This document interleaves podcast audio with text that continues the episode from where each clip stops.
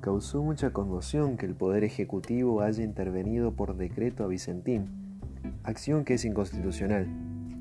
¿Será que el peronismo siente desprecio por las instituciones o solo es coincidencia?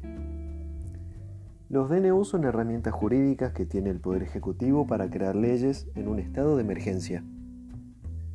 Pero los decretos sí o sí deben pasar por el Congreso. Hagamos un poco de historia.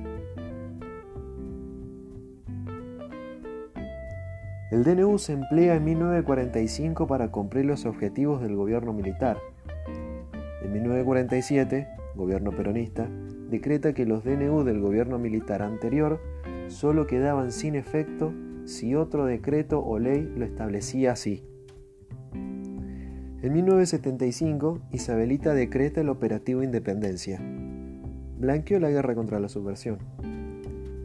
Desde que asumió Menem, se dictaron 545 DNU. Ninguno pasó por el Congreso. Rodríguez Sá y Dualde, en conjunto, firmaron 164 DNU. Tampoco pasaron por el Congreso. Néstor firmó 270 decretos de necesidad y urgencia, y hasta el 2006 ninguno pasó por el Congreso. Esto resulta curioso porque los gobiernos que más DNU dictaron son los que tenían mayoría en el Congreso. Cosa que esta herramienta permite, que el Congreso tenga más poder que un presidente con minoría parlamentaria.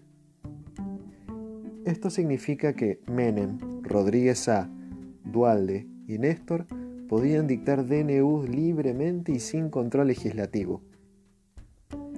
El solo hecho que no pasen por el Congreso supone la violación de la Constitución Nacional y un abuso de poder.